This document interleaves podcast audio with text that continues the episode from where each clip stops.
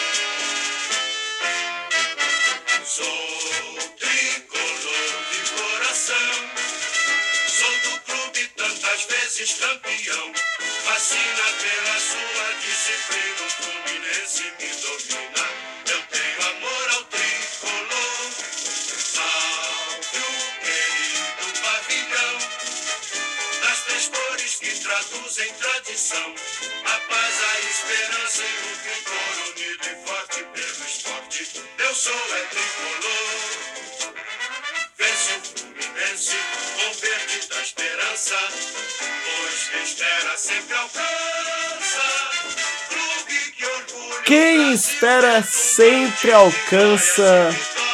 Muito boa tarde para você que está escutando a gente aqui no nosso querido Núcleo Universitário Esportivo. O Fluminense Futebol Clube é campeão da América. Pinta a América de verde, branco e grená. E aqui comigo para esse programa mais do que especial sobre a glória eterna, sobre a taça, sobre o título inédito, sobre o momento épico. Eles estão aqui. Thierry Calil. O Fluminense ganhou a América. A América ganhou o Fluminense, né? Porque o azar não era nosso de não ter América. O azar era da América de nunca ter tido a possibilidade de ter o Fluminense ali, ó, na sua plaquinha. E coincidência, né? Tem que falar. Você sabia que era a última plaquinha disponível na taça? A gente não sabe se vão aumentar a taça ainda, o que vão vão fazer. aumentar. Você acha que vão aumentar? Vamos aumentar. Ou Será diminuir a tem plaquinha papo, tem também. papo de, de substituir a taça, tá? Pô. Acho que não, porque é muito marcante, né? Mas, enfim, coincidência à parte ou não, era o último, o último espaço disponível foi justamente do Fluminense. Muito boa tarde, né? Não deu boa tarde. Hoje, mais do que nunca, um prazer estar aqui. Muito feliz, cara, muito feliz. Com certeza, um dos dias mais felizes da minha vida. Além de Thierry Calil, outro tricolor está aqui entre nós. Senhor Luca Freitas, boa tarde. Uma excelente tarde, Felipe Dutra. É, tricolor, o único tricolor possível no Brasil e no mundo. Fluminense Futebol Clube vence a América e vence pela primeira vez. Primeira que eu cravo que vai ser a primeira de muitas. E cravo que até 2030, pelo menos, a segunda taça vem. Se não vier aí nos próximos. Você fala sua, Três bio, fala anos, sua né? bio do Twitter aí pra ele. É, A a minha antiga. bio do Twitter antiga era é, clinicamente bipolar, bissexual e futuramente bicampeão da Libertadores sob o comando de Fernando Diniz. Ele Perfeito. previu, tá? Um- Ele previu um- onde ia acontecer. A um primeira já foi. foi, é. A primeira Vamos já esperar foi. sair a 50% tá lá. Além dos tricolores, está aqui também a voz da imparcialidade com Enzo Bicalho. Muito boa tarde, chefinho. Muito boa tarde a todos os tricolores que estão aqui, que estão nos ouvindo. Parabéns pela conquista inédita, histórica, que foi muito legal de ver. E para começar o nosso programa especial sobre a final da Liberta, vamos de manchete dos nossos comentaristas. Vou começar aqui com o Luca Freitas. Luca Freitas não pode, dá depois, então. Enzo Bicalho, então. Enzo Bicalho, a sua manchete sobre a final de sábado, 2x1 Fluminense contra o Boca. A manchete é Fluminense campeão inédito e também falar do Boca que chegou muito além do que podia, do que a gente imaginava e foi assim, uma campanha bem fraquinha, mas que foi longe, aos trancos e barrancos chegou longe. Sua manchete, Thierry Calil. Cara, eu, tô- eu tinha algumas. Tinha pensado em algumas coisas, mas eu acho que essa aqui, pra, pra quem viveu, pra quem sabe, quem é tricolor, esse sentimento e essa manchete, acho que pode falar muito sobre o que a gente sentiu e tá sentindo. Que é Feliz Ano Novo, torcida tricolor. E, pra contextualizar. Ah, É, quem, quem, quem não sabe, quem não me segue, pode seguir lá no Instagram, Thierry Underline Calil, Thierry com H e Ca- Calil com H também. E eu fiz um texto que eu dei o título de Feliz Ano Novo e no final eu escrevi: O Réveillon chegou. 2008 finalmente acabou pra torcida do Fluminense. Feliz 2023. Perfeito. perfeito. Então, é esse o contexto. Feliz ano novo, torcida tricolor. Feliz ano novo, tricolores. Acabou aquela noite de merda. Luca Freitas. Perfeito. Eu pedi pra, pra esperar justamente porque eu queria que o Thierry desse a, a graça da fala dele. Já sabia que ele ia falar isso. É, vi o texto dele, um texto realmente muito bom. Uma sacada que, que eu admiro muito. Fala que, que porra. Caramba, Que? moleque. Pô, tô Gostou? até. Caramba, eu tô emocionado, irmão. Pô, Que isso, é amigo. sempre bom. Você é amigo.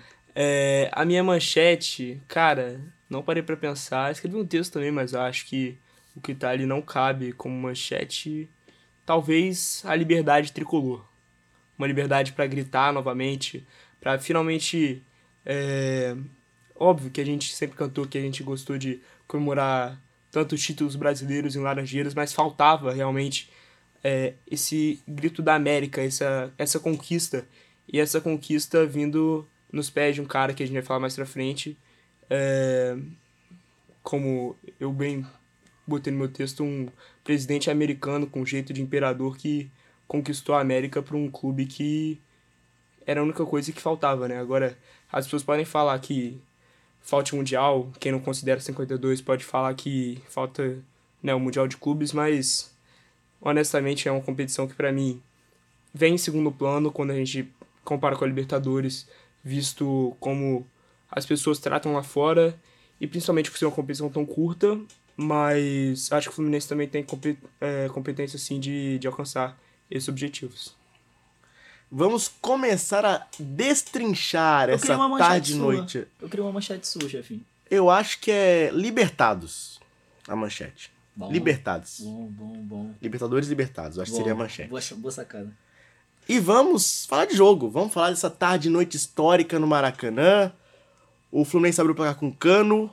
No segundo tempo, a Advíncula tirou um chute quase que improvável no canto do Fábio, empatou o jogo. O jogo foi pra prorrogação.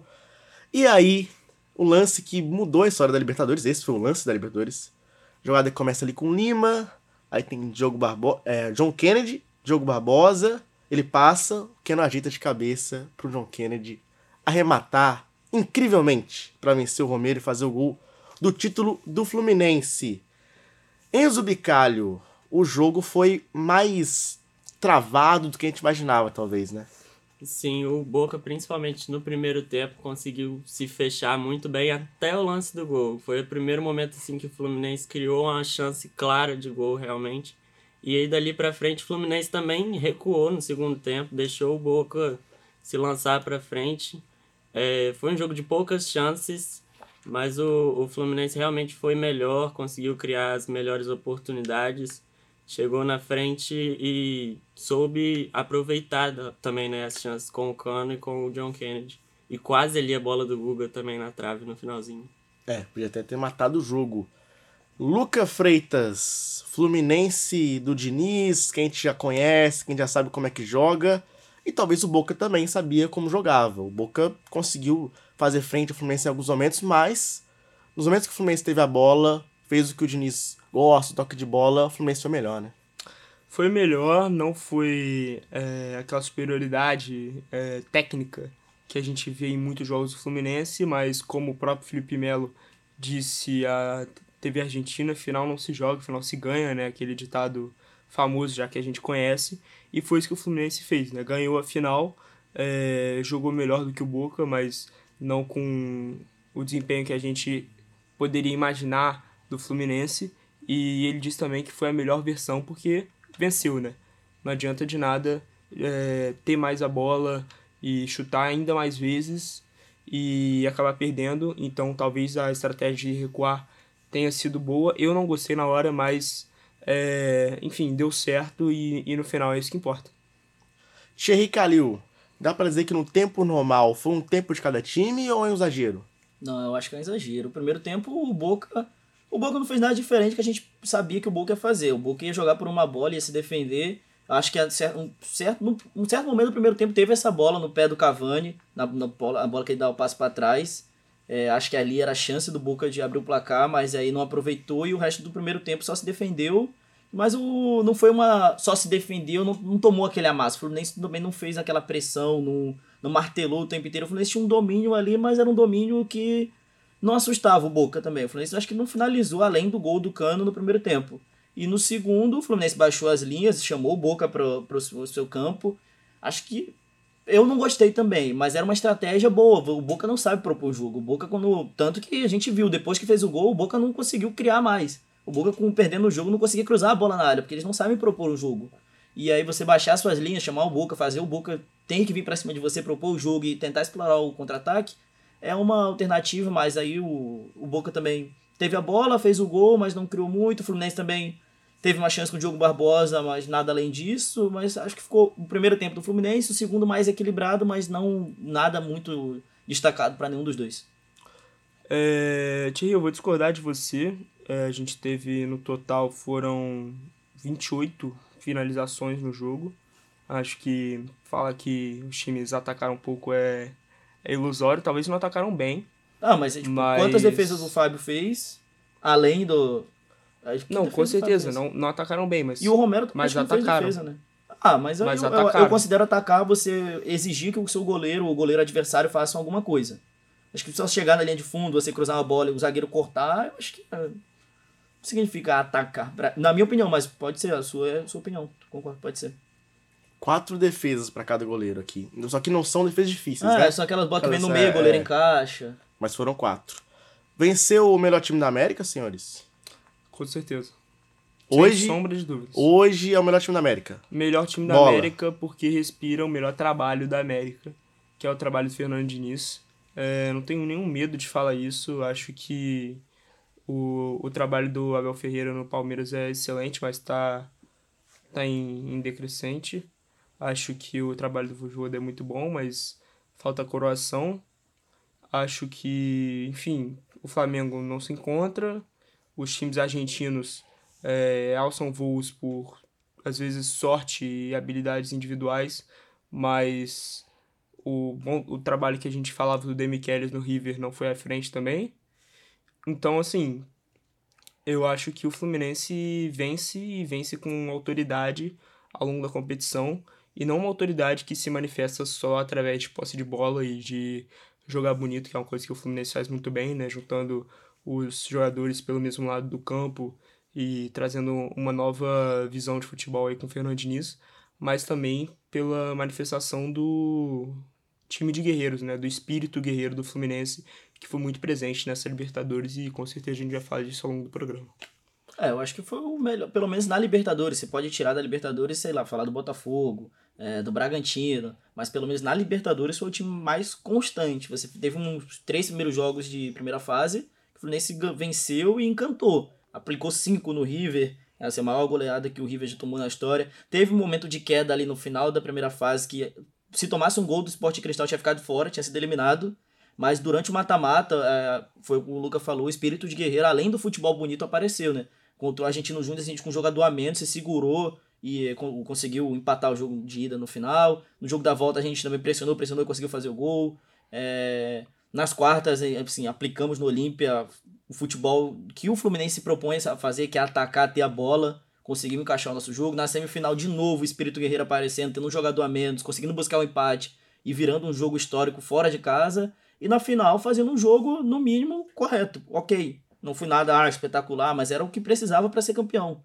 Então acho que foi o time mais regular, pelo menos durante a competição. Um jogo muito inteligente também, né, Thierry? A gente tem que lembrar que muito se falou da Catimba Argentina, É. mas o, a gente tem que ressaltar aqui, gente, o Nino conseguiu entrar na cabeça do Fabra de uma maneira surreal, assim, tipo, fazer um, um cara como o Fabra, que não é, não é bobo nem nada, ele entende um pouco de bola, né? A gente tem que confessar aqui, é, dar um tapa na cara do Nino, uma coisa escancarada, Tava muito bem cair no chão, cara. ficar Muito lá, enrolar, até o juiz ver, E a demora do VAR foi incrível, né? Ah, bizarro. eu acho que a favor do Boca, porque eles estavam procurando imagens, na minha opinião, ali pra não dar o tapa na cara. Talvez até dar o pênalti, né? Que Ele, pra, é, Foi ou eles estavam procurando pra dar o pênalti, ficou na hora que chamou, eu não tava vendo direito. Na minha opinião, eu olhei pro cara, ué, ele vai olhar o pênalti, né? Ferrou. E aí depois eu entendi que pra mim, eles estavam procurando imagem, virando imagem, a ver se tinha tapa na cara, se o tapa pegava ou não. É assim, mas.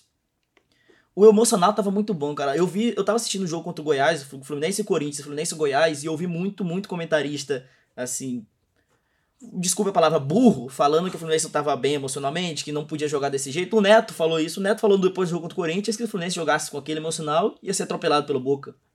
E aí muita gente questionando essa parte mais emocional, porque jogar com o Boca uma final, sabe, a gente sabe da catimba argentina é complicado sim, mas o Fluminense chegou muito bem preparado, não caiu na catimba, você não viu o jogador entrando em confusão, e pelo contrário, a gente entrou na mente deles.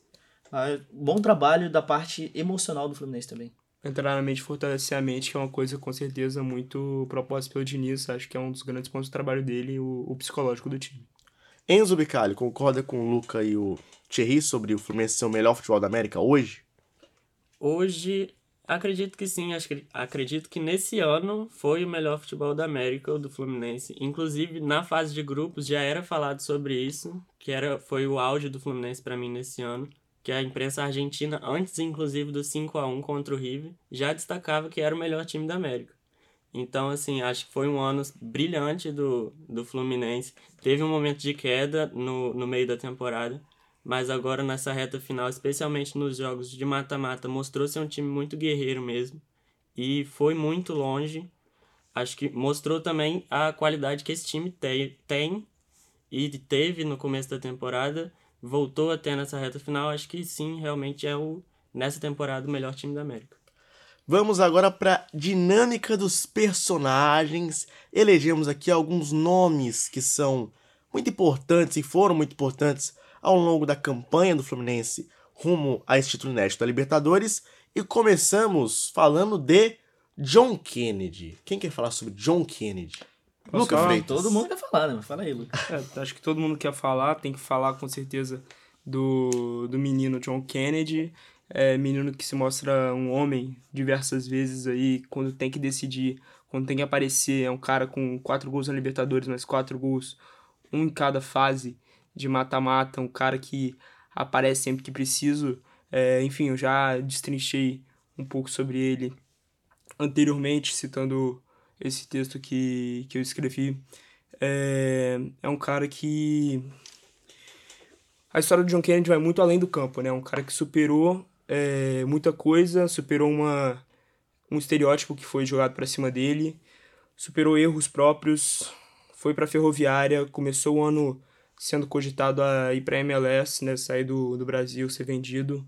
Foi artilheiro na Ferroviária, voltou, voltou com a cabeça no lugar, mas sempre com aquele parafuso solto necessário para executar uma loucura, para quem sabe chutar uma bola de fora da área de primeira no alto contra um time ex-campeão da Libertadores na prorrogação de uma final. Então, talvez seja isso que faz John Kennedy, né? Talvez esse personagem todo, o cara que falou que ia fazer o gol do título antes do, do jogo, é... talvez seja isso que faz John Kennedy, esse, esse contexto todo. E se botar muito na caixinha, talvez não seja o que é. E fico muito feliz de ter esse cara como um ídolo. Sim, um ídolo da história do Fluminense. Ele vem se firmando e acredito que tem tudo para ser ainda maior. JK, senhor Enzo Bicalho. É, que história do John Kennedy, né? De superação, de dar a volta por cima mesmo. É, cresceu muito no Fluminense nessa reta final. E destacar que os últimos gols, do, os últimos sete gols na Libertadores do, do Fluminense, né? Todos foram do Cano ou do Kennedy. Desde as quartas de final, né? Só os dois que marcam e merecidíssimo, assim, essa conquista. Predestinado mesmo, John Kennedy.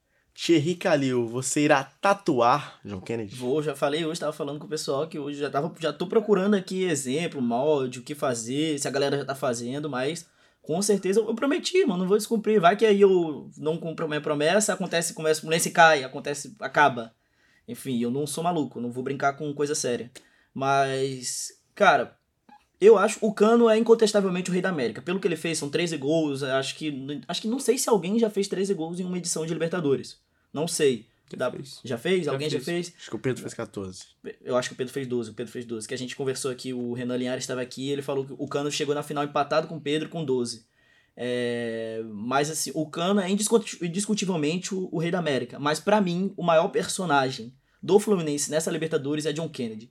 Pela, pela a relação de- que a gente tem com o John Kennedy, sabe? O Cano é um cara que é um argentino, é um cara que fez, criou, fez boa parte, sei lá, 80% da sua carreira fora do Brasil, veio pro Vasco, depois veio pro Fluminense, é ídolo por tudo que ele já fez e fa- continua fazendo pelo clube. Mas assim, a gente tem uma relação com o John Kennedy de, de, de proximidade, sabe? Um menino da base que surgiu metendo gol em Fla-Flu, e aí você viu ele despontar e de repente ter um. perder a cabeça, é, su- subir a cabeça, ter amizades, enfim. Tem muita coisa que envolve um jogador de futebol que quando você não tem o suporte por trás acontece, e a gente já viu várias vezes acontecer.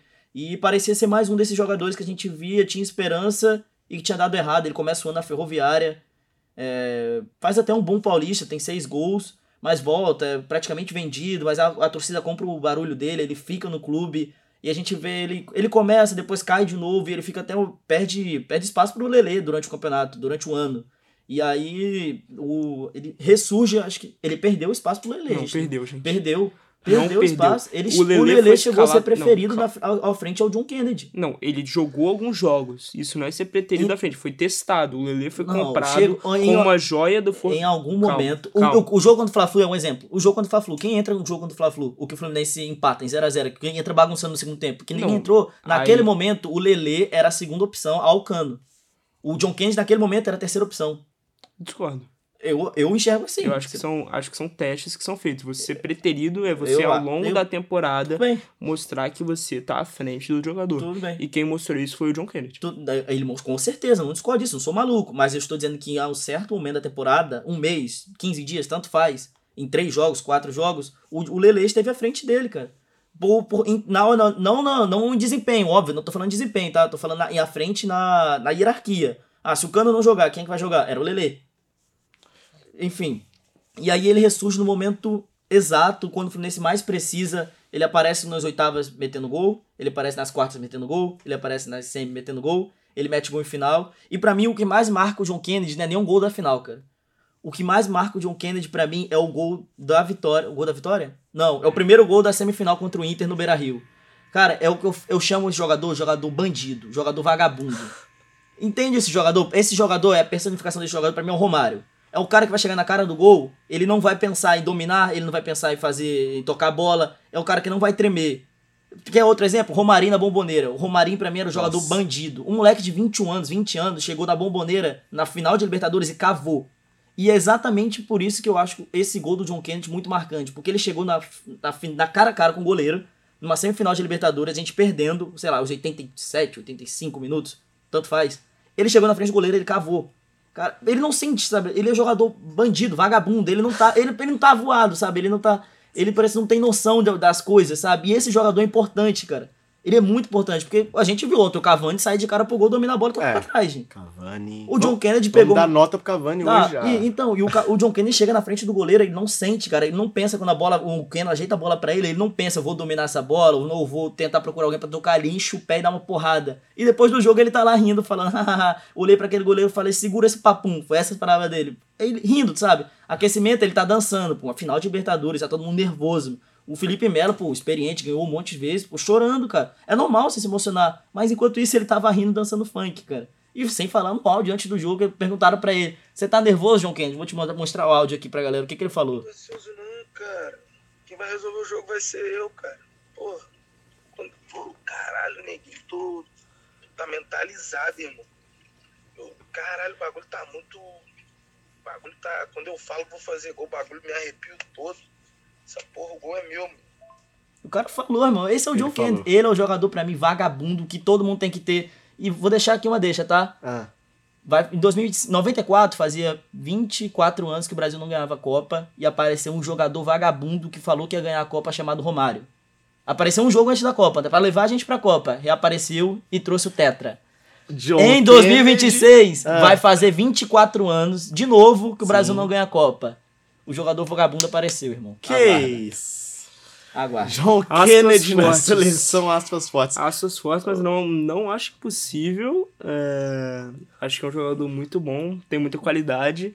é, e, enfim, como eu disse, tem toda essa história por trás. Um cara que. Eu volto, volto ao texto, né? Passou dos 18 e, e o garoto que, matava, que caçava urubus hoje mata gigantes. É. É essa a minha aça pra, pra John Kennedy. E eu espero muito que atinja isso que o Thierry tá falando e traga agora Aguarde, pro Brasil também. 2026. Que isso? Ele vai Será? chegar na final da cara do quem? Do Neuer e vai. Neuer. Neuer. Nós Chega vai na cara do aposentado, não? Nós vai, será? Ter Stegen. Ter Stegen. Ele vai estar na frente do Ter Stegen, irmão. Ele vai cavar no Ter Stegen, ele vai driblar o Ter Stegen, irmão. Ainda vai fazer o urso assim, dando a língua pro Que Ter isso, Stegen. Porque ele é esse jogador. O milagre de um incrível. Kennedy, aguardem. Vamos falar agora do cara que é o rei da América e talvez seja um dos grandes caras pra ser o maior ídolo da história do Fluminense. Talvez não seja ainda, mas possa ser. Thierry Calil e o senhor Herman Cano. Cara, essa parada de ser o maior ídolo da história tá, tá na minha cabeça. Eu não consigo. eu não, é, é porque tem muita. Cara, se o Fluminense tá onde tá hoje, é graças ao Fred. É muito graças ao Fred, cara. Em 2009, se não é o Fred, talvez a gente tivesse. Ca... Talvez não, a gente, a gente tinha caído e talvez o clube tivesse acabado. O Fluminense estava ferrado. Em 2010, ele tira esse clube ferrado e dá um título. Em 2012, ele dá outro título. Sem contar que em 2011 também fez um bom campeonato. Não foi um campeonato de merda. Acho que a gente foi dentro do G4. Foi, foi pra Libertadores. Em 2012, ele dá outro Terceiro. título. Foi esse terceiro? Terceiro. Então. E tem toda a relação, sabe, de gratidão ao Fred por tudo que ele fez. Ele, ele correu pra todo mundo depois pudesse caminhar. A, a parte da volta dele, o jeito que ele saiu, tipo, ninguém gostou da forma que ele saiu. O senhor Peter Cince, que é um vagabundo, safado. Que isso. Todo respeito, irmão. Esse cara não pode estar solto. Mas enfim, a vida vai cobrar. O que ele fez com o Fred foi bizarro. E depois ele volta e tem toda aquela idolatria, sabe? É, a forma que ele se aposentou. Então, é, é- tem uma relação muito próxima. Mas o Cano, cara, ele é bizarro, mano. Ele é bizarro, ele é bizarro. Ele é bizarro. Ele é, ele é de outro mundo. Ele é viciado. Ele tem gol no réia, mano. Não dá pra explicar o que ele faz, mano. Não dá pra ficar. Ele tem gol no sabe? Ele, não tem, ele tem gol no. O cara tem que se tratar. Ele tem que se tratar, irmão. Ele não pode ver uma bola e uma, uma trave, uma rede, um barbante, que ele quer colocar a bola no barbante, irmão. Ele é bizarro, mano. Lá ele. Porra, o, can, o cara é o cara que desde 2022 tem mais gols no planeta Terra. A gente tá falando de planeta Terra, com Mbappé, com Haaland, com Lewandowski, com quem você quiser. O cara que tem mais gols no planeta Terra. Pô, o cara que fez 13 gols numa Libertadores e coroou isso tudo com um gol na final ainda. Não foi o- o gol do título, mas é um gol que abriu o placar. Você não tendo feito 13 gols, cara. É um argentino, é o cara que marca pelo L. Essa parte. O jogador ter uma comemoração que marca, acho que faz muito. ganha muito ponto com isso, sabe? Você tem muito jogador que faz muito gol, mas. E aí? Você olha pro torcedor do Fluminense na rua, você não faz, tipo, óbvio, você pode fazer um legal, um vamos, com punho cruzado, mas você olha pro torcedor do Fluminense, você faz o L, cara. Você, você é é acostumado, é, virou uma marca. E, pô, ele conquistar o maior título da história do clube, tendo feito tudo que ele fez nessa temporada e na outra também, por tudo que ele já fez, pelo o, o bicarioca em cima do Flamengo, eu acho que o debate existe. Eu ainda tô muito próximo do Fred pra uma relação mais de criança, de proximidade, o cara que me fez, pô, enxergar o Fluminense. Eu, a minha primeira memória tem um Fred no Fluminense, 2009, 2008, 2009. Eu, 2008 eu lembro pouco, mas então minha primeira memória de Fluminense mais, que eu tenho certeza, e o que eu sabia que eu tava vendo, era 2009. E ele tava lá. Então, por uma questão mais de sentimento, ainda é o Fred, mas a discussão é totalmente aberta, totalmente certa de existir. Luca Fritz. Títulos fazem Ídolo. ídolos. Mas não apenas isso. Perfeito. É, acho que um ídolo passa muito mais por identificação, é uma coisa que o Cano também tem, tem com Muito. L. É, passa por muita coisa e acho que resumir esse debate a Fred Cano é até sem justo com alguns outros atletas. Até a Libertadores é um grande título, com certeza um dos maiores da história do Fluminense. Mas a gente não pode esquecer que no passado a gente teve diversas competições que eram muito valorizadas também. A gente tinha. Teve a Copa Rio de, de 52, as pessoas podem achar Tem que falar do é, Caxina. né? engraçada, mas assim, gente, é- era valorizado. Enfim, pro contexto da época, eram coisas grandes. É, os cariocas eram coisas grandes na época, né, os torneios estaduais, os brasileiros, enfim, é, diversas competições. E eu acho que a gente tem que falar do Castilho, tem que falar do Carlos Alberto Pintinho, tem que falar do Preguinho, pô, um cara que pensa num cara que joga 10 modalidades, é campeão por 10 modalidades diferentes esportivas por um só clube. Isso recebendo. Nem sei se ele recebia direito. Deveria, mas sei lá, ridiculamente, né? A, Exatamente. Naquela época você se Então, jogador assim, de futebol Então, assim, acho que você tentar decidir um maior ídolo da história do Fluminense é muito difícil, justamente porque o Fluminense é um time gigante, é um time, assim, colossal. Temos Carlos Alberto Torres, temos Didi, Rivelino. temos Rivelino, temos, assim, muitos jogadores. Washington e Assis. Washington e Assis, Washington Coração Valente, Isso. Thiago Neves. Thiago Neves, é, acho que não entra entra nesse ponteão, mas assim, Não, muito que o forte Thiago também. Neves não vai entrar aí, não. Mas, mas aí vem a questão, se o Thiago Neves ganha aquela Libertadores, ia ser assim como o Cano é pra você hoje.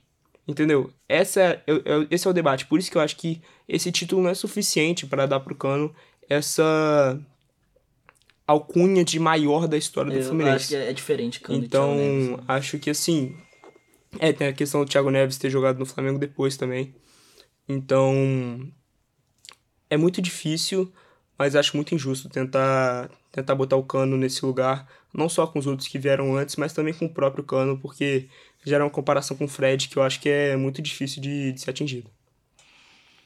Enzo Bicalho, Germancano, Rei da Pois é. América. Vamos voltar um pouquinho no tempo, quando o Germancano chega no Fluminense, saindo do Vasco. Foi oferecido para um monte de clube, ninguém quis. Corinthians rejeitou, Palmeiras rejeitou. Palmeiras rejeitou. Chegou no Fluminense para ser reserva do Fred. E tá aí, rei da América aos 34, 35 anos. Quem era o Germancano durante toda a carreira, sabe? Aí chega nessa idade, faz o que faz no Fluminense, conquista um título inédito, como artilheiro, um dos maiores artilheiros da história de uma edição de Libertadores. Germancano, né? Rei da América, não tem como. Muito Agora- obrigado ao Vasco da Gama, né? Muito É. obrigado. Não só eu, acho que todos os clubes cariocas, tirando o Botafogo, que, ó, pode vir a ser também um. um- ter essa a graça do, do Vasco, mas o Vasco descobriu o Jorge Jesus do Flamengo, porque o, o Jorge Jesus vinha pro Vasco. E aí nisso ele vai assistir um jogo do, do Vasco, não sei, esse jogo do Flamengo, e foi parar no Flamengo. Mas o Vasco descobriu ele, ele tava lá no estádio vendo o jogo do Vasco. E descobriu o Cano, o Cano que ficou escondido na Colômbia, nesse mercado alternativo da, Sul da América do Sul. Dario Conca. Dario Conca. E, pô, a gente, Esquecemos o, Va- de falar do Dario o Conca. Vasco inclusive. descobriu o Dario Conca, Dario o Conca. Vasco descobriu o Jorge Jesus, é porque eu tô falando de, de, de Libertadores, sabe? Tô falando, o, o Vasco descobriu o Jorge Jesus, o Jorge Jesus veio e deu uma Libertadores pro Flamengo. O Vasco descobriu o Cano, o Cano veio pro Fluminense e deu uma Libertadores pro Fluminense. Sabe que é um novo nome que vai dar uma Libertadores e pro Botafogo? Quem? Gabriel Peck. Aguarda. Que isso? Gabriel Peck vai sair. Ele vai sair igual o Conca e o Cano gente. saíram e ele vai dar uma Libertadores pro Botafogo e todo mundo vai ter sido agraciado Gente, eu sou um dos Hoje maiores defensores do Peck, mas o Thierry é viciado em soltar várias Hoje previsões. o e não joga uma numa Não, não, não, não, não. E eu não tô falando, não tô falando que ele seria titular, mas ele já pensou, ele reserva do. Ele sai do Vasco. O, Va- o torcedor do Vasco não aguenta mais o Peck. Tô correto? Tô correto? Correto. Acho justo. Acho justo. O Peck para no Botafogo. E eu tô só fazendo uma, uma suposição, tá? Ele pode parar. Ele, ele é Fluminense, o Peck é Fluminense, ele pode parar no Fluminense de repente. Sou fã do Peck. O Peck é Fluminense. Eu aceitaria ele como reserva do Fluminense. Mas eu tô só fazendo uma suposição porque é uma brincadeira, né? O Vasco, enfim, descobriu o Jorge Jesus, deu o Flamengo, o Cano, o Fluminense. Mas sei lá, se tiver que o Botafogo aparecer, eu acho que o Peck vai aparecer no Botafogo. Muito obrigado, Vasco. Desse jeito, sou até otimista com o Paulinho no Galo agora. É. É verdade, né? Eita, eita. Paulinho. Tá na seleção, inclusive. Fernando Diniz é assunto agora e toda a sua sabedoria tática e também psicológica, Luca Freitas. Fernando Diniz, acho que a gente falou do John Kennedy, a- história de um perpassa a história do outro. É um cara que conseguiu potencializar vários jogadores. É, a gente fala muito das histórias né, desse elenco. Fala de um Marcelo que chega em final de carreira, fala de um Germancano que vem de um time rival, fala de um Paulo Henrique Ganso que tem a carreira decretada como morta em, em dado momento. Fala de vários jogadores que passaram, que vieram pro Fluminense e cresceram muito na mão do Diniz. É um cara que, assim, é revolucionário, eu não tenho medo de, de dizer. É, para mim, é o melhor técnico atuando no Brasil hoje. Entre, entre brasileiros e estrangeiros, é o mais revolucionário, é o mais dinâmico. Acho que é um cara, assim, que, diferente de muitos técnicos que a gente teve aqui no Brasil durante muito tempo, que iniciavam o jogo com um sistema e não mudavam, ou tinham substituições treinadas, Fernando Diniz faz coisas que você olha e fala, cara, em dado momento, né, Thierry, a gente falou isso no Boano, cara, por que que ele botou o Lima? Por que que ele vai botar o Danielzinho nesse jogo? O Johnny Gonzalez. Johnny Gonzalez de lateral direito contra o Internacional, Perdendo o jogo fora de perdendo casa. o jogo fora de casa. Assistência do Johnny Gonzalez. Fernando Diniz. É, é isso. E aí chega na final da Libertadores e pega um moleque e fala, cara, você vai fazer o gol do título. Não é eu quero que você faça. É você vai fazer. Entendeu? É psicológico. É, é quase que um estritagi- estre- estrategista de guerra. Só que a guerra dele é, é a guerra do amor, a guerra da felicidade, que inunda os corações dos tricolores Brasil afora. E os corações, talvez, brasileiros também, né? Brasileiros da seleção também. Aliás, a coletiva do Diniz, eu diria que é uma das grandes coletivas que eu já vi na vida. Pós-jogo. É. Assim, é impressionante. O que ele fala, O ele é que ele muito fala é incrível, assim. Posso, posso pegar o gancho? Pega o gancho. Ele falar do Diniz como técnico, acho que é já é, já tá fácil, sabe? A gente já, já sabe o, o potencial que ele tem, o baita treinador que ele é, por tudo que ele já fez durante a carreira dele, fez nessa temporada principalmente. Mas acho que a melhor característica de Fernando Diniz é a pessoa que ele é, cara.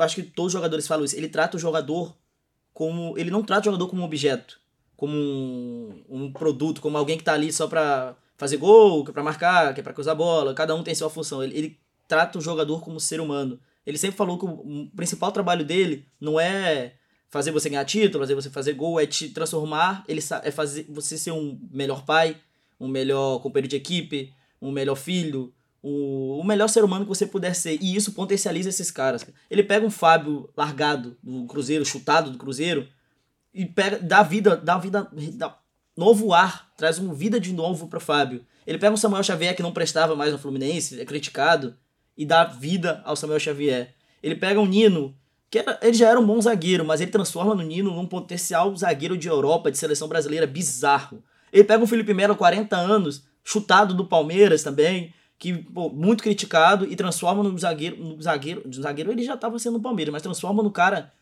líder, es- necessário, tipo, muito importante pro Fluminense. Ele pega o. O Marcelo não, mas o Marcelo não tem o que fazer. O Marcelo já é gênio, mas ele transforma o Diogo Barbosa, que também veio chutado do Grêmio, em um lateral confiável, que pode entrar numa final e ninguém vai falar, ah, não, lá vem o Diogo Barbosa. Resgata o Martinelli, né? Resgata o Martinelli, que estavam chamando já de morto Nelly. Assim, não O nem- Ganso. o Gans, que tinha uma carreira acabada. O André, enfim, o André só, ele potencializou o gênio que é o André. Cara, o que o Diniz fez com o André ser de jogador. E o André já acho que já seria gênio, mas o Diniz é parte muito importante da vida do André, cara. É, pega o. Keno, por o exemplo. Keno chutado do Atlético Mineiro. O Arias, que ele já, já vinha fazendo um bom começo de ano com o Abel Braga. Mas que na temporada anterior era muito criticado. Eu critiquei o Arias na temporada anterior da, do, da primeira, da, do título, primeiro título carioca do Fluminense, porque eu achava ele fraco. Mas aí o Diniz, ele começa um ano bem com o Abel Braga, tem que dar o crédito ao Abel, mas o Diniz potencializa o Arias para ser o melhor colombiano do mundo, para ser pretendido por clubes da, da Europa. Tra- pega o Cano, que quando chegou, muitos falaram: ah, não vai encaixar, o Cano vai ter que correr para Não é trás. decisivo. O Cano não é decisivo, ele, não, ele só sabe fazer gol, ele não sabe dar passe, vai ter que correr para trás, ter que marcar. O Cano não é assim, ele não sabe, não sabe jogar fora da área. Tá aí o Cano, o maior artilheiro do planeta Terra, dois anos seguidos, 13 gols no final de Libertadores. E muito disso passa por, pela forma que ele trata o jogador. Então eu acho que o Fernando Diniz, cara, ele é bizarro. Essa relação que ele tem com os jogadores de pessoas, sabe? Uma relação de amizade. Essa relação que ele. E por todos os clubes que eles passam, né? Não é à toa que ele é querido por todo mundo. Você não tem um jogador falando mal, acho que além do um, Tietê, né? Além do Tietê, você não tem, um- mas que também tinha uma relação que o próprio Tietê fala que era de pai e filho antes disso. É, desde o Dax, né? E pai e filho é um brigo, acontece. Mas Foi a- o azar dele que não tinha torcida, todo mundo ouviu o que aconteceu ali. Mas não tem, além do Tietchan, nenhum jogador que fale mal do Fernando Diniz, cara. É bizarra a relação que ele constrói com, com o jogador, cara. É bizarro. E ele, e isso potencializa o atleta. Enzo Bicalho, o dinizismo finalmente venceu. Pois é, e além de toda essa relação com o atleta, que também já nesse comecinho de seleção já está sendo muito elogiado, a tática dele é diferente de qualquer outra coisa que você vê no Brasil e no mundo. Não tem um treinador é, de alto rendimento que joga o futebol, o estilo de jogo que o Diniz coloca nos times dele. É surreal. O jogo que ele chama é um revolucionário realmente da tática do futebol e tá fazendo um trabalho assim impecável e escalou assim para ser o melhor treinador treinador brasileiro atualmente. O primeiro gol é muito representativo disso. Você tem dois pontas jogando do mesmo lado. Isso ele faz todo jogo. Quem assiste jogo do Fluminense sabe. Mas quem tava ali, ah, vamos ver o jogo desse Fluminense, vou ver a final da Libertadores. Cara, são dois pontas. Que outro time do Brasil, talvez do mundo, a gente vê o veja o Guardiola fazendo isso, mas que outro time, além do City, E do Fluminense você vê dois pontas atuando do mesmo lado, tabelando, o lateral chegando na área, e aí você perde o jogo, ele tira zagueiro, bota volante pra fazer a zaga, bota atacante, meia. E cara, e sempre e dá certo. Ele sabe, ele não é tipo aleatoriamente, ele não vai fazer tirar o seu zagueiro pra colocar um atacante, vai lá, tenta cabecear a bola e fazer um gol. Ele não vai chegar no jogo contra o Inter perdendo o jogo, faltando 10 minutos, 15 minutos do jogo acabar, e não manda chutar a bola. Ele, ele acredita naquilo e ele sabe que aquilo vai dar certo. Ele é bizarro, mano, ele é bizarro. Já emenda, Enzo, falando do Fábio. Centésimo jogo dele em Libertadores e finalmente primeira taça também. Finalmente, né? O Fábio que sempre foi falado que nunca tinha Libertadores, sempre foi uma zoação da torcida do Atlético. Ele que tem, assim, desde que eu me entendo por gente, ele é goleiro do Cruzeiro e é. Sempre foi muito difícil imaginar o Fábio fora do Cruzeiro, sabe? É uma ligação assim que Cássio tem com o Corinthians, que Rogério Ceni tem com São Paulo. É muito, muito maluco pensar que o Fábio saiu do Cruzeiro, chutado do jeito que foi, e ele quase foi parar no América Mineiro, cara, quando ele sai do Cruzeiro. Ele tava acertado com o América. Aí chega o Fluminense e chama o Fábio. Fábio aceita, vai pro Fluminense. Ainda tem uma disputa ali, se eu não me engano, era o Marcos Felipe, o goleiro na época. Nossa. Tem uma disputa Todo ali pela respeito a Marcos titularidade. Felipe. E aí o Fábio, cara, com 43 anos, tem essa esse nível gigantesco que ele tá mostrando no Fluminense, conquistando aí finalmente sua primeira Libertadores. Se o Fluminense tinha uma redenção de, de 2008, o Fábio também tinha uma de 2009. E assim, uma história incrível. Caramba, referência, tá? Que esses dois, assim, foi um, foi um casamento perfeito para essa Libertadores. Thierry Calil, agora fala do André. Ah, cara, o André. Craque, né? Ah, eu sou apaixonado do André, irmão. Eu se eu encontro o André hoje na rua, dou um beijo na boca dele. mano. O André é bizarro, mano. Alô, Mano. Gabi. Com todo respeito, ela tem que entender, irmão. O André. Pô, eu vi esse moleque surgir. Eu vi muito jogo da base. Eu assistia muito jogo da base. A primeira vez que eu vi o André jogar foi na final da Copa do Brasil, Sub-17, Fluminense e Flamengo. Ele era capitão. A geração de Marcos Paulo, João Pedro, é, Marcos Pedro, enfim, tem outros.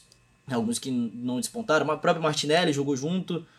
E, cara, eu vi esse moleque sair da base, chegar no profissional, quase parar no Botafogo emprestado, não ser bem utilizado pelo Roger, ou por outros treinadores, enfim. E eu vi esse moleque despontar, cara. Bizarro, meter gol em Fla-Flu. Acho que foi o primeiro gol dele. O primeiro jogo dele titular, eu não lembro muito bem. Mas acho, Acho que que ele era o primeiro primeiro jogo. dele. Foi, o primeiro gol dele foi. Mas eu lembro, eu acho que era o primeiro jogo dele como titular. Ele mete o gol no Fla-Flu, lá na Neoquímica Arena.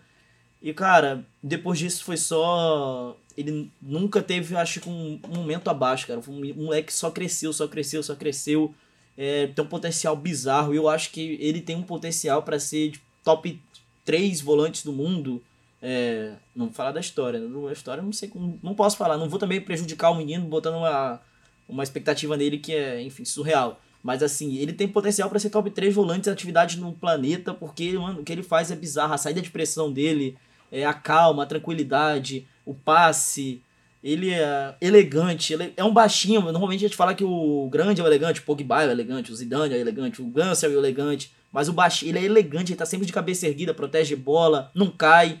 O André, eu sou apaixonado por ele. Muito do de tudo que o Fluminense está vivendo é graças ao André. Ele é um ponto, um alicerce muito importante. Tanto que ano passado, quando a gente perdeu o André, a gente foi eliminado da Copa do Brasil, é, teve uma queda no Brasileiro. Quando, na ausência dele, quando ele volta, ele é importantíssimo. Eu acho que talvez pra mim é o ponto mais importante do Fluminense. Fica. Não vai ficar, não vai ficar. Pro bem dele, acho que tem que sair, cara. Por Ah, ganhou, né? o coração quer que Aham. ele fique. O torcedor, óbvio, quer que ele fique. Mas o cara, ele já negou uma proposta aqui irrecusável. São 30 milhões de euros pra jogar no Liverpool. Cara, o Klopp te ligando, pô, eu quero você aqui.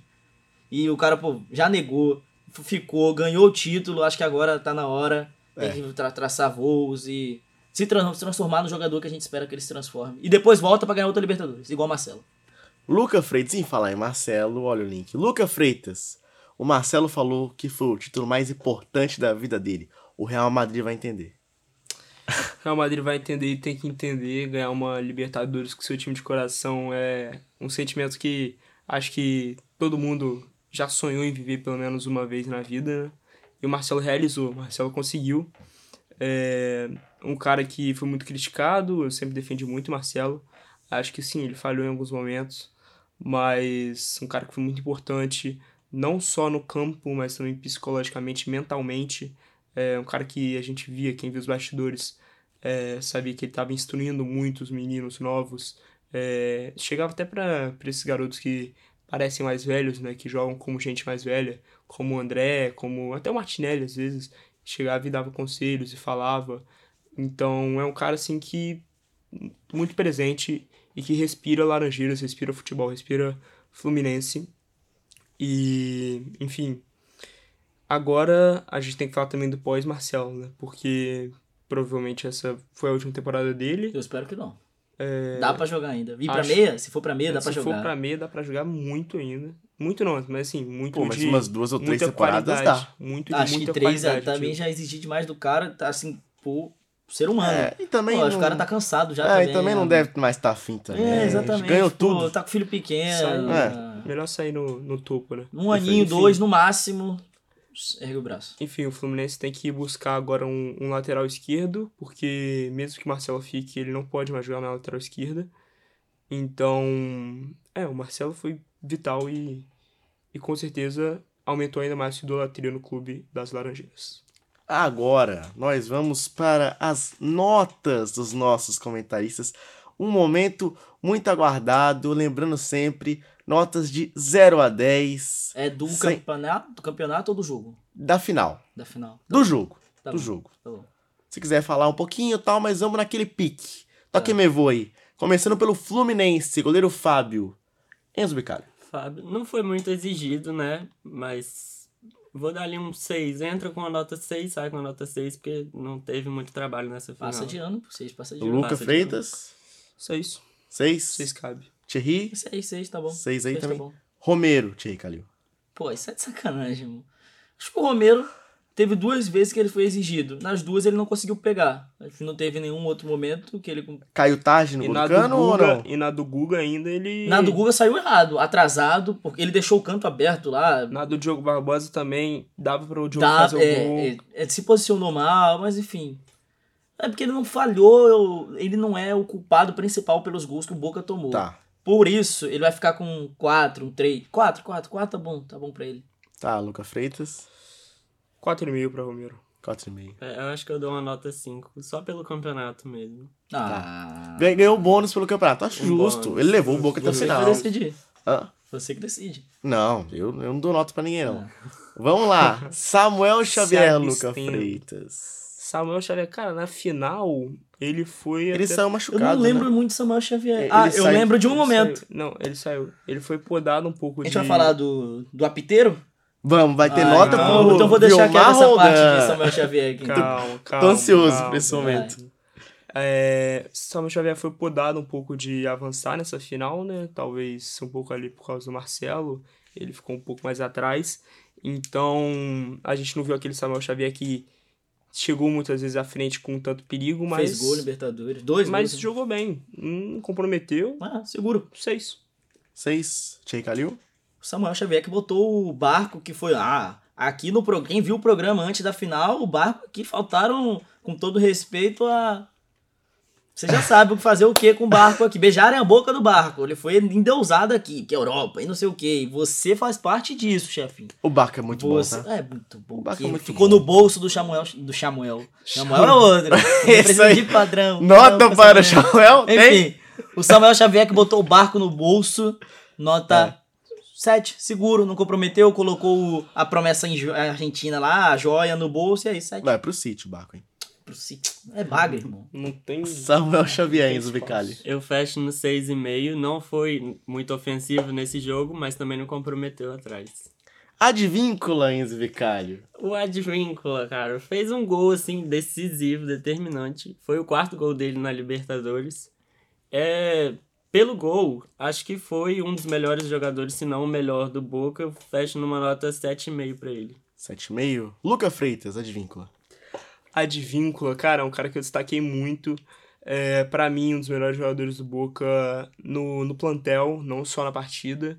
É, muitos diziam, né? Muitos falam, ah, não sei o que, Ponte Preta. É complicado. Caramba, o Advíncula jogou na Ponte Preta. gente. É, muito Jogou, tempo atrás, jogou. mas faz muito, faz muito tempo. É, mas é um cara que eu gosto bastante. Foi cotado para vir no, no lugar do Samuel Xavier, né, antes do Samuel. É, só que o Fluminense acabou achando é, aquele peruano Valores Assustam. É. E optou pelo Samuel, ainda bem. Graças a Deus. Mas o Advíncula é um cara bom na partida, foi bem, fez um gol, nota 7. Será que ele não faz a esquerda, não? Thierry. Porque se ele fizer a esquerda, cabe, tá? Cabe muito. Se ele nossa. fizer a esquerda, cabe. O Advíncula foi o melhor jogador do Boca. É, Deveria ter sido expulso, porque na primeira falta do Keno, no primeiro tempo, ele fez a falta no Keno, matou o contra-ataque, tinha que ter tomado amarelo, e no segundo tempo ia tomar outro amarelo e ser expulso. Mas enfim, Mas tirando... cresce a nota dele isso.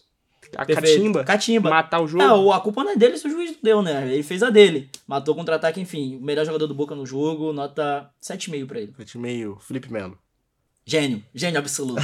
o que o Felipe Melo fez com o Cavani ontem foi um masterclass de futebol, cara. O Felipe Melo deu uma aula pro Cavani de futebol. O Cavani ficou encaixotado. Muito, ele e o Nino, óbvio, mas o cara.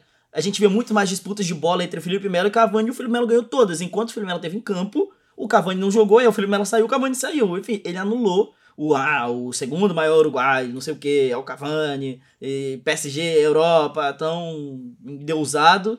Bagre, engolido pelo Felipe Melo, que fez uma nota 8,5. Oito e meio. 8,5. Luca Freitas no pique. Felipe Melo? É. Vou ser seco. 8. Oito. Enzo Bicalho. Eu fecho no 7,5. Que E- o Felipe Melo que tem, tem um trabalho muito complicado na defesa do Fluminense, né? Até por jogar do lado do Marcelo ali. Mas eu acho que um 7,5 tá justo pra ele. Senhor Figal, zagueiro do Boca, Enzo. Deus, gente. O Figal, que no, No final pique. da O partida jogador do Boca é no pique. virou até meio armador, eu fecho no, no 6 pra ele. Não, não comprometeu. não. Luca Freitas. Eu acho que o Figal comprometeu em certa parte, porque foi, foi amarelado. Então, assim, ter o Figal amarelado, um zagueiro, nas constâncias que tava o jogo, com certeza prejudica o Boca. Eu dou 5,5 pro Figal. Figal nota Jake 4, Calil, já poupa tempo. nota Bagre, horroroso. tempo. Nino. Ai. Nino. Foi um Acho grande que jogo do ele- Um Nino. grande jogo. Eu Acho que ele não, também não foi exigido, não apareceu muito. Ele foi mais exigido no, no final do jogo, quando o Boca tentava cruzar a bola e sempre esbarrava ou quem tava marcando ou no primeiro cara ali dentro da área, que era o Nino, na maioria das vezes. Muito seguro. hum, também ajudou muito a anular o Cavani, anular o Merentiel, anular o Barco. Então eu vou ficar ali no 8 pra ele. Nino.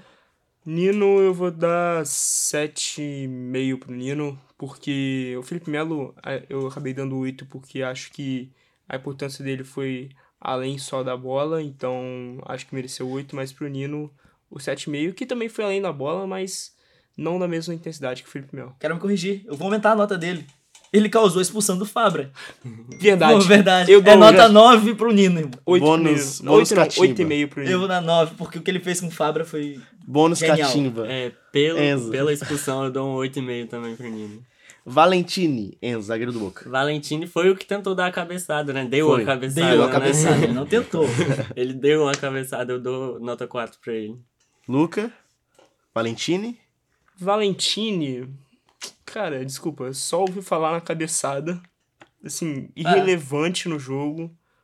Não fez nada e quase prejudicou o Boca. Nota 4 pra ele. Não, 4 vocês estão sendo gentis, cara. O cara cadê uma cabeçada que se não fosse o apiteiro ele tinha ido pra rua com 10 minutos de jogo, 15 minutos de jogo. Então Valentim pra mim é nota 2, 1, 2, 2, tá bom? 2. Marcelo. Thierry Calil. Marcelo não fez um jogo de Marcelo. Saiu machucado. Mas. É, acho que mais cansado do que machucado.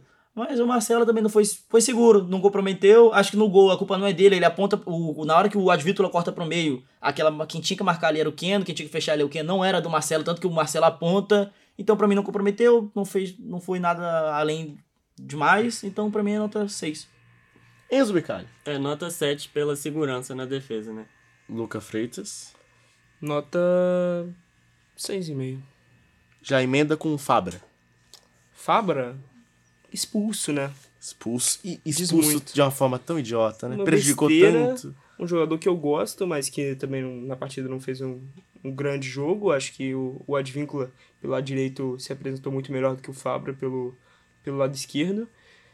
3,5 pro Fabra. 3,5. Pra- Enzo. Pra mim, nota 3. 3. Ah, pra mim é nota zero. Eu acho que tendo 20 minutos depois, você. você Não, é, um ele- gol, ele ok. foi idiota, ele Mas foi aí você tem 20 minutos pra Pouco fazer um gol, Ele cara. foi idiota, Não é que ele foi foi idiota. burro, ele foi o pai do burro. Se o burro tem um pai, ele é o pai do burro, gente. Ele tinha 20 minutos com um jogador a mais pra empatar o jogo e levar pros pênaltis, que era o que ele queria. E ele vai lá e dá um tapa na cara do jogador. Então é o pai do burro, nota zero pra ele. Já emenda com o André aí. Jogo do André, claro, seguro, tranquilo. Parecia que ele tava jogando um jogo de campeonato carioca quando o Rezende, com todo respeito ao Rezende, o Rezende vai jogar a segunda divisão, tá? Do Carioca. É... Grande Resende. Acho que nota 8. Também não apareceu Nota oito. muito ofensivamente. Defensivamente também não foi muito exigido, mas controlou ali o meio de campo. é, deu calma, tranquilidade que o time precisava, nota 8 pra ele. É, muito se dizia no, no Barcelona do Guardiola que se você não vê Busquets, você não vê o jogo, né? Acho que isso passa agora pro André. Se você não vê o André, você não vê o jogo. Então, não foi muito exigido na frente, não foi muito exigido atrás, mas o meio é dele. Pô, Não, calma aí. Mas o, o controle do meio de campo, o controle do jogo todo passa pelo André. A posiciona, o posicionamento do André, a infiltração, a volta, a recomposição, é, o, o balanço do time de um lado pro É outro. o cara mais tático do Diniz, É. né? eu nota acho o mais importante do time. É. Com certeza. Oito e nota meio? oito. Ele Oito é a meio. alma do Fluminense. Cara, pra mim ele foi um dos melhores da final, se não o melhor, tá? Eu dou uma nota 9 pra ele. Ó. Clareou muito, mandou no meio campo. E assim, se o Cano é o rei da América, ele tem que ser o segundo, não tem dúvida disso. Paul Fernandes. Paul Fernandes foi um, também um dos melhores do Boca. Eu dou uma nota 7,5 pra ele junto com Que a isso? Que jogo você tava Pô, vendo? o, o Paul Fernandes foi bem. O que que o Paul Fernandes fez? Pô, ele, o pouco de organização que o Boca teve foi por causa do Paul Fernandes, não? Não vi esse jogo, não, cara. Desculpa. Eu vi um Thierry Boca... Calil, então. O Nota Paul pro Paul Fernandes, pra mim, ele foi relevante no jogo, cara. Eu não ouvi o nome do Paul Fernandes. Acho que ele deu um chute bizarro. Ah, não, uma falta que eu vi ele fazendo no Keno. Só isso. O Paul Fernandes é nota 4. 4? Luca Freitas. Pô, Fernandes. O que eu posso falar do Pô Fernandes? Dá nota. Sete. Sete. Que isso? Olha, nota Sete. pô. Martinelli, Assim, Martinelli. Martinelli, cara, fez o que era esperado. Assim, junto com o André, ali ele pode ser o, Robin do André, né? Desde a, desde a base. O Robin do Batman, que é o André. Então. O Robin que é uma merda. O Robin não é uma merda. Eu acho o Robin uma merda. Não, eu adoro o, o, Robin. personagem. Se ele tivesse um ou- pai e uma mãe pra. Pô, o que, que uma criança tá andando com esse Ah, cara? não, adulto tá. aí? que isso? Isso aí tem nome de outra coisa boa, pra mim, mas deixa sketch, quieto. boa sketch do Porto dos Fundos sobre isso, aliás. Enfim, é, acho que o Martinelli pega uma nota 6,5 ali, tranquilo, seguro. Ah, Martinelli segura, né? Entrou na final, a gente, ah, será que é o John Kennedy titular? Será que é o Ganso fora? Tanto faz, o Martinelli entrou, deu conta do recado, anulou o meio de campo ali do Boca, que não conseguia trabalhar a bola, não conseguia criar jogadas. Pra mim é nota 7 pra ele. Nota 7 também, Nota foi a sete. surpresa na escalação, né?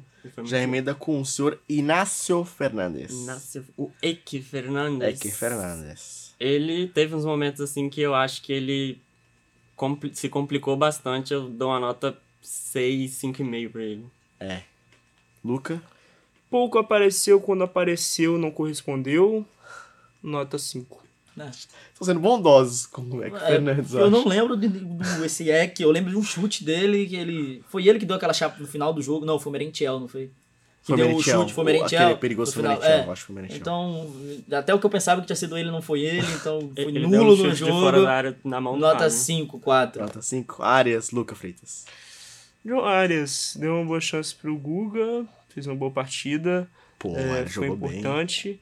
É, acho que tem algumas pessoas à frente dele, então eu vou dar 7,8 pro Arias. 7,8. É, o, Thierry o, Calil. o Arias fez um jogo muito importante taticamente. Se ele não aparece com dando assistência, fazendo gol, é, bola na trave, enfim, fazendo o que a gente espera do Arias, que a gente vê do Arias fazer, foi muito importante taticamente, tanto que ficou até o final do jogo correndo, é um motorzinho, não cansa nunca. 8 pra ele. 8. Foi um dos melhores mesmo. O John Arias foi decisivo no primeiro gol também. Eu dou uma nota 8 pra ele. Medina, Thierry Calil. Vou te falar, esperava mais do Medina. Vocês falaram um monte dele, aí tava jogando meu EAFC Mobile, Ah. ganhei a cartinha do Medina 84. Aí eu vou ver, 84. ah, bom jogador, tá, né? Se é 84 no FIFA, deve ser bom, né? Não vi nada de Inácio Fernandes, de Inácio Fernandes. Se não vi nada de Medina, então pra mim é nota 5. Medina, Luca Partida Freitas. comum do Medina, é, preferia que estivesse surfando, nota 6. Medina, 5,5 pra ele. Muito melhor surfando. Ganso, Enzo Bicalli. Ganso. Foi uma boa partida também. Acho que uma nota 7 pro Ganso. Não apareceu tanto quanto a gente tá acostumado a ver também. É, Thierry fez muito mais a parte tática do que pra de- ser decisivo. Correu, marcou, foi tranquilo, tá- acalmou o time. Enquanto tava em campo, foi importante. Então o Ganso, pra mim, nota 6,5 pra ele. Bica pelo Libertadores Cano. Ah, Ganso. Ganso. Boa partida do Ganso, mas fica num 6 pra mim. Seis. Senhor Barco, Luca Freitas. É, o Barco foi anulado, mas a gente tem que dar os créditos, né? É um bom jogador.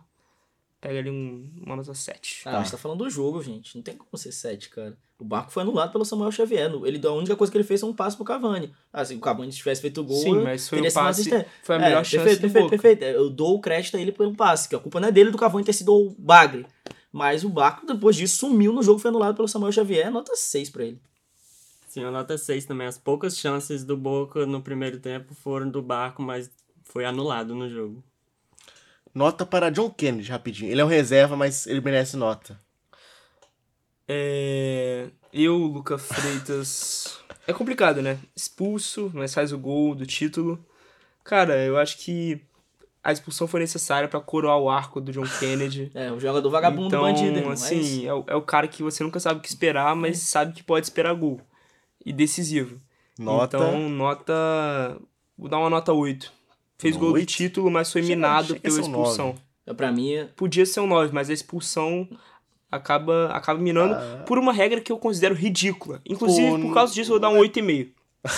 Tá, Posso falar? John Kennedy? Vai, eu vou dar só um ali. 10 no jogo. Pra mim é o 10, é o John Kennedy. Tá. Até a expulsão acrescenta nisso, cara.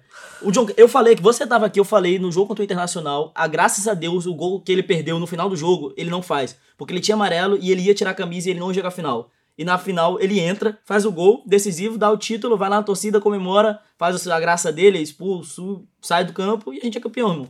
O personagem John Kennedy, o vagabundo John Kennedy, jogador vagabundo John O Kennedy, vagabundo. passa por isso. É, entra, gol, comemora, é expulso, sai e é título. Acabou. De 10 pro John Kennedy. É, Eu concordo. Personagem 10, mas jogador eu fico com a nota 8,5. 8,5. Keno. Keno, duas assistências, também um dos melhores do Fluminense. Eu dou a nota 9 pra ele junto com o André. 9,5 pro Keno, muito Que importante. isso, é, Tem mu- a gente não tá falando do Keno, mas o Keno deu duas assistências na final de Libertadores, gente. E não foi assistência que ah, ele to- só tocou uma bola e acabou. Ele criou a jogada, ele É. abriu a jogada. Foi o jogo todo tentando, assim, muito, desde o muito início. importante. Keno, 9,5 pra ele. Luca Freitas. Nota 9,5 pro Keno, criou muito bem, deu duas assistências, teve uma tentativa de, de, de finalização, né? No primeiro tempo, se eu não me engano, Não, chute no segundo longe. ele tenta um segundo. Foi no segundo? no segundo. Chute de longe, que para na mão do, do Romero, mas, enfim, te- esteve lá martelando e, e ajudou muito o Fluminense, 9,5 pro Keno. Merentiel. Merentiel. Tá aí. É, Ele- não, teve uma, teve uma boa chance. É, ele, aquele chute dele no, foi 87, o Lisson lembra, 87 do segundo tempo, aquele chute que ele dá, que o Fábio pula e a bola quase pega no ângulo, eu me caguei. Acho que o Merentiel merece aí uma nota 7. Tá bom Sete. pro Merentiel. É, 7 também. Eu esperava mais do Merentiel, ainda mais jogando ali em cima do Marcelo. Eu acho que seria um, jo- um jogador a levar perigo, mas é, não, não correspondeu. É, esse nota 7 Merentiel. Se ele faz aquele gol ali, eu matava esse filho da mãe, mas tranquilo, nota 7. Germancano, Thierry Calil. É, só pode dar um, eu só quis dar um 10, né? Então o meu 10 é o Kennedy, Ah. o 9,5 é do Keno pelas duas assistências e o outro 9,5 é o Cano, Tá. porque é o Cano, abriu o placar, faz o L. 8,5 pro Cano, decisivo de novo. Pela competição, 10. Pelo jogo, ninguém pode ficar acima do Keno pra mim. Então, 9 pro Cano. 9. Perfeito. Edinson Cavani, Só Thierry tem uma nota pra esse cara, irmão. Ah, Só ah. tem uma nota que Qual o a Cavani nota fez para ontem. Cavani? O Cavani não ganhou nada. Ele não acertou nada o jogo inteiro, nada. Um lance no segundo tempo que ele dá um, ch- um chute, a bola vai pra trás. é um Ah, absurdo. ele- o Benedetto me dava mais medo que o Cavani. Muita coisa, muita coisa. O jogador vagabundo, o Benedetto, quando entrou, eu me caguei, irmão. Eu me caguei, eu tive mais medo Pô, do esse é muito vagabundo. Ele, esse é vagabundo de verdade, irmão. Mas o, o Cavani não dominou bola, o Cavani não chutou bola. Literalmente não chutou a bola, ele saiu na cara do gol e não chutou. Então o Cavani pra mim é nota zero. irmão. Ele não, fez, não acertou nada no jogo, ele não acertou nada. Ele não dominou uma bola, cara. É zero. Cara, zero. Assim, Pô, tem que ter um zero no jogo, gente. Tem que ter o mais horrível do jogo. O bagre do jogo foi É. ele, cara. assim. Até pela máximo, expectativa. No máximo um ali, porque eu não consigo. Não, é zero, porque eu não tenho que pontuar pro Cavani. Assim, tem nada de bom que ele não fez, nada de bom. E ele recebe uma bola no início do jogo Ele para dar o, dar o sentido do jogo pro Boca. e ele toca pra trás. É. Ali eu percebi que o Cavani não ia fazer nada. Eu falei isso com o Thierry. Eu falei, cara, esse cara não vai fazer nada na partida. Porque ele não tem culhão. Ele não tem culhão de chegar, olhar e falar: Carregado pelo Soares na a- seleção, irmão. a bola é minha, me dá, vou fazer. Ele chega na cara do gol e ele toca pra trás, enquanto a gente tem um menino como John Kennedy, que contra o Internacional cava nos últimos minutos de, um, de uma partida, enfim, muito, muito difícil. O Cavani, cara experiente, pega a bola e toca pra trás. Assim, eu, eu achei patético, achei ridículo, achei que mostrou é, quão limitado ele é, é, não só como atleta, mas psicologicamente também. Como E um ele cara, falou- que jogou, um cara que jogou muito menos que o Lavezzi no PSG. Perfeito. E isso porque ele falou que era o jogo da vida dele, tá? Ele, ah, troco todos os meus títulos, É, que é. não são muitos, então, eu acho que, Menos assim, a Copa América ele ia trocar um pouca coisa, mas ele trocaria todos os títulos dele, que era o jogo da vida, e foi isso aí. Renzo Vicali, uma nota para Edson Cavani. Cara, partida desastrosa, mas eu dou a nota assim junto com o Fábio. Eu acho que eu dei um 3 pro Fábio. Eu vou dar 3 pra ele também, porque o meu bonzinho. zero já tá guardado. Diniz. Não é pro Diniz, né? Não, é pro Diniz, cara. O Diniz, cara, é. Pelo, pelo fato dele ter recuado, que eu não esperava, eu fiquei um pouquinho decepcionado. Então eu tiro meio ponto dele. pra- só pra não fechar no 10, eu vou ficar no 9,5. Luca Freitas. Diniz, Não é um 10? Acho que pode, sobre se renovar, é, a gente fala muito desse futebol ofensivo e de como isso seria a renovação no futebol, mas a renovação pro Diniz é voltar alguns conceitos atrás, trabalhar mais o chutão, uma coisa que ele é, adotou nessa volta ao Fluminense, é, entender que nem sempre dá pra sair jogando, entender que final não se joga, se ganha, e ainda assim ele conseguiu jogar e ganhar, e tem todo o mérito por isso, as substituições foram excelentes, John Kennedy fez gol, Lima entrou muito bem, Diogo Barbosa muito bem, as- apesar do, gol perdido, Guga, apesar do gol perdido, também foi bem, é, 10 pro Diniz. Ah, eu, eu não. Acho que eu só não dei do 10 pela, pelo momento que ele recuou. Porque ele armou o time bem, ele acertou em colocar o Martinelli, deixar o John Kennedy pra ser arma surpresa no segundo tempo, quando tá todos os argentinos cansados. É, aí ele erra pra mim no segundo tempo quando ele recua demais o time, mas também, é a minha opinião, é uma estratégia aceitável. Ele po- pode fazer, dá pra entender o que ele fez, mas eu não concordo. É, ele acerta na- nas substituições, o Lima participa da jogada, o John Kennedy faz o, O gol. E isso falando pra ele, você vai entrar e vai fazer o gol. É, as- os dois gols têm muita cara de Diniz, são toque de bola, aqueles jogadas criadas, não são jogadas que apareceram nada, um erro do adversário, são jogadas criadas pelo time, com toque de bola, com ultrapassagem, chegada na frente. Então, pro Diniz eu vou dar 9, se eu não dou 10, por, por não, gost, não ter gostado boa parte do segundo tempo dele. Tá, Almiron. Ah, pô, com todo respeito. O do, o É do Newcastle? Ah, O Almiron que eu conheço é o Newcastle, o paraguaio, que é bom jogador. Roller e Almiron, técnico do Boca. Ah, cara, parecia perdido, sei lá. O Fluminense, o Diniz, ao contrário dele, o Diniz era calmo, sabia o que tava fazendo com suas peças. Ele tava enfiando atacante, botando zagueiro pra cabecear a bola na frente. Ah, O Miron pediu demissão no vestiário já. É. Pediu demissão no vestiário, não aguentou o sarrafo. Faz um péssimo ano no Boca. Nota 2 pra ele. Luca Freitas. Almiron. Cara, se fosse o do Newcastle, eu daria uma boa nota, Que isso, gosto mas dele. não é, não é. Agora, como é o do Esse é Boca... craque, tá? O do esse- Newcastle é craque. O Newcastle Joga joga, bola. muita bola. É.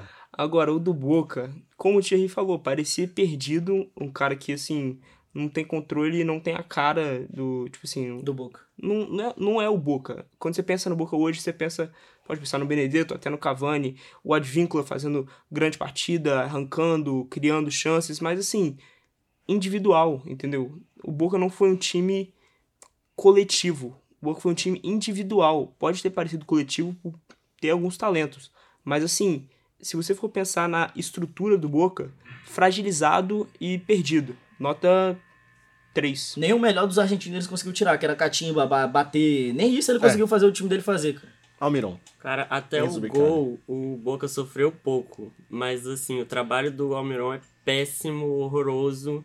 Nota 1. E ainda bem que foi demitido. Espero que o Boca. Pô, você tá, se importa com o Boca? Pô, eu, eu me importo com o futebol, sabe? Eu acho que o Boca, complicando um pouco na Libertadores. Ai, mano. Filipão no Boca. Olha, Cabe, já, já rolou sondagem, mas vamos falar. Esse é legal. Eu tô curioso agora, hein? Uma nota para Vilmar Rondão. Quem quer começar aí? Pode começar, irmão. Enzo, vou falar, começa. Vou falar, irmão. Começa, Eu Vou Enzo. falar. Você é o cara mais calmo. Enzo, É, eu- uma nota para o Vimarroda. Eu tava guardando meu zero pra ele, o cara parecia que tava. Era o, o 12 jogador do Boca, certeza, porque a, a cabeçada do Valentini, o lance do gol que o Samuel Xavier tá fora de campo e ele não deixa o Samuel Xavier entrar de jeito nenhum. É bizarro, péssimo. Péssima arbitragem, nota zero. Finalmente descobrimos quem é La 12, né? La 12 é Vilmar Roldan, é um incompetente no apito, não tenho nenhum medo de falar isso. Uma arbitragem pior do que a de Hector Baldassi, é, que ficou marcado por um lance, realmente foi uma, Não. péssima, foi uma péssima arbitragem o jogo todo.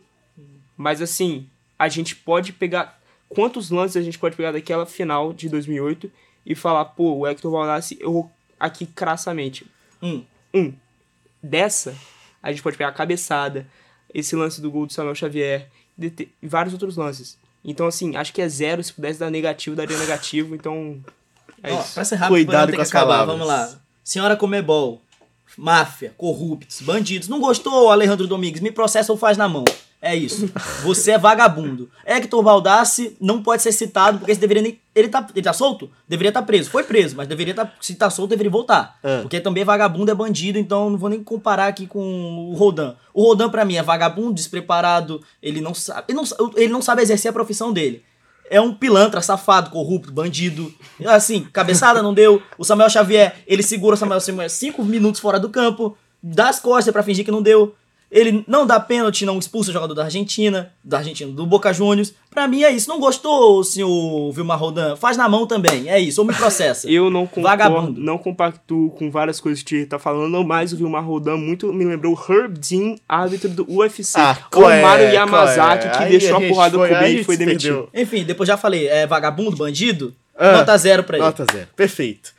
Acabou o programa especial da Libertadores da América. Muito obrigado, Thierry Calil. Muito obrigado. Sou campeão, irmão. Eu posso- hoje, o fim de semana já foi como coisa de maluco. Meu corpo É. nada tá funcionando direito. É, você fez o sinalzinho, encheu o, o toba de cachaça. Tô Perfeito. pagando o preço até Perfeito, agora, porque perfeito. nada Justo, no meu corpo justo. funciona. Nada no meu corpo funciona. Eu tô aqui, não sei como. Tô à base de álcool, literalmente. Mas eu sou campeão da América. Finalmente eu posso dormir em paz. Aquele grito de defender o Cevadios acabou. Hoje, se você gritar falar pra mim defender o Cevadios, eu vou rir da sua cara. Eu antes me incomodava, não conseguia dormir em paz pensando nisso. E hoje eu, só, eu posso, eu só escuto na minha mente, apita pela última vez, o bandido Vilmar Rodan e eu sou Que campeão isso? da América. Tá bom. Luca Freitas, no suco.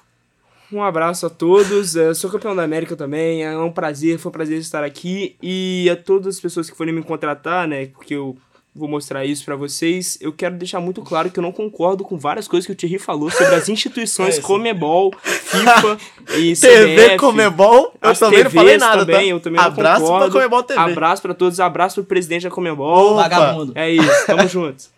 Muito obrigado, Enzo Bicalho. Obrigado, chefinho, mais uma vez, parabéns aos tricolores. Esse foi o Núcleo Universitário Esportivo debate de hoje. Valeu e a América é tricolor. Abraço. Esse foi mais um programa Bandejão na Rádio Universitária, que rola sempre das 12 às 14 horas. E se você gostou, então não esqueça de acompanhar a gente nas redes sociais, arroba Bandejão Rádio, porque esse é um projeto do Departamento de Comunicação Social com os alunos de jornalismo, propaganda e publicidade e cinema e audiovisual. Sob a coordenação do professor Pedro Marra e Lívia Souza. O programa conta com o apoio da Fundação de Amparo à Pesquisa e Inovação do Espírito Santo, via edital FAPES número 12 de 22, Universal Extensão.